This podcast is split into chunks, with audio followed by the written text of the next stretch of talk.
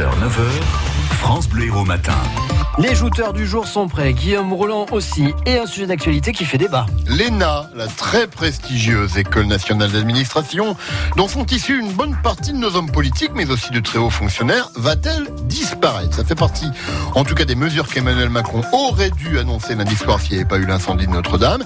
Et ça a donc fuité hier, comme toujours. Le président, furieux d'ailleurs que ça fuite, en supprimant son ancienne école, veut mettre fin à la fracture entre les Français et leurs élites et donner une chance à chacun d'accéder à de hautes fonctions sans avoir à passer par l'ENA. Alors il faut la supprimer ou pas? Eh ben ça fait débat ce matin.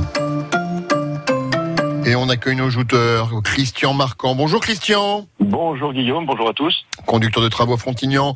Et Sophie Mazas. Bonjour Sophie. Bonjour. Avocate et présidente de la Ligue des droits de l'homme à Montpellier. On commence avec vous, Sophie Mazas. Est-ce qu'il faut la supprimer définitivement, cette fameuse ENA euh, ben, je je vous dirais que ce n'est pas forcément, euh, je pense, les mesures euh, qui étaient attendues euh, suite au mouvement social qui a lieu. Oui, euh, c'est quand même une mesure qui n'est pas du tout structurelle et surtout bah, casser le thermomètre, ça n'empêche pas d'avoir la maladie. actuellement, étant donné que l'ensemble du système scolaire a été réorganisé de manière extrêmement compétitive et élitiste, si on supprime l'ENA, on va dire que la reproduction des élites, qui est le, le problème, Oui. sera effectuée de manière euh, tout à fait efficace euh, par euh, les universités de type Paris-Dauphine ou de type d'autres universités extrêmement sélectives. Et finalement, on va remplacer l'ENA par une autre structure en faisant croire qu'on démocratise l'accès aux fonctions supérieures ou en tout cas aux écoles supérieures, alors que de fait, tout le système qui s'est mis en place depuis trois ans va à l'inverse dans une sélection plus importante. Et on le voit avec la réforme Blanquer. D'ores et déjà, dans la RPI, les gens qui n'auront pas, par exemple, la spécialité sciences de l'ingénieur, leurs enfants ne pourront plus accéder de toute manière ni aux écoles d'ingénieurs ni euh, aux universités qui seront sélectives.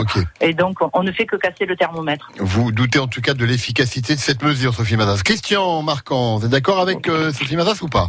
Oh, je, moi, je suis, je pense que c'est un symbole fort de, de, de casser l'ENA, euh, notamment parce que l'ENA forme depuis 1945 des technocrates qui ont une pensée euh, totalement euh, stérile euh, et qui ne décident pas. Alors quelques-uns sortent du lot, mais euh, mais dans l'ensemble, ça, ça, ne produit que des hauts fonctionnaires qui se cooptent entre eux. Alors euh, oui, la sélection, elle sera toujours, elle sera toujours là. hein. Euh, Aujourd'hui en France, l'école fabrique fabrique de, l'inégalité encore plus que dans les années précédentes. Le pire, c'est que effectivement les les parents cadres ont 14 fois plus de chances d'avoir des enfants cadres que quelqu'un qui sort de la rue. Alors je crois que pour Macron, c'est c'est plus qu'un symbole, c'est euh, c'est aussi casser euh, cette technocratie, c'est-à-dire d'avoir des gens qui euh, euh, ne réfléchissent pas que selon des codes, mais qui pensent aussi, qui ont une vision pour le pour l'avenir. Moi, je, je, je serais plutôt, je serais plutôt en joie, moi, si l'ENA était euh, arrêté. Ça vous ferait plutôt plaisir. Ouais. C'est plutôt, oui. Euh, oui, Sophie.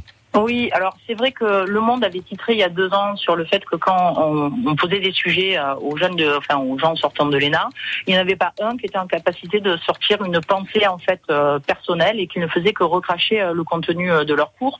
Mais quand on voit Formatage, le formatage, des énarques. Ouais, ouais. Mais il y a, deux, trois mois, ou un an- non, peut-être un peu plus que ça, Mediapart sortait un article notamment sur le fait que euh, les étudiants qui veulent être qualifiés pour la CNU, à savoir devenir professeurs des universités, euh, et qui n'étaient pas dans le courant mainstream de pensée, qui pouvaient avoir des meilleures euh, qualifications avec des meilleurs articles publiés, étaient euh, systématiquement écartés en fait de la possibilité de devenir euh, professeur des universités. Ce qui veut dire que cette pensée unique euh, est à nouveau en fait mise en place euh, au niveau des universités. Donc en fait, effectivement. Oui, mais ça commence peut-être, pardon de vous interrompre Sophie, mais ça commence peut-être par la suppression de l'ENA et peut-être qu'il y a une vaste réforme finalement de la formation de nos élites qui est en train de s'engager à travers ça. Oui, mais je ne pense pas que cette réforme elle aille vers euh, plus d'ouverture et plus de pensées euh, différentes. Au contraire, elle est en train de se concentrer sur une pensée libérale qui est désormais dominante et, et qui prend, on va dire, beaucoup beaucoup de Mm. place.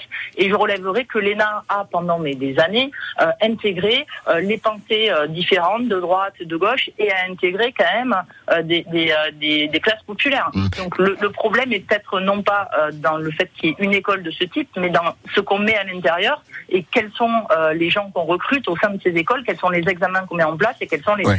les, les- les- les conditions de base pour y accéder. Christian, pour conclure.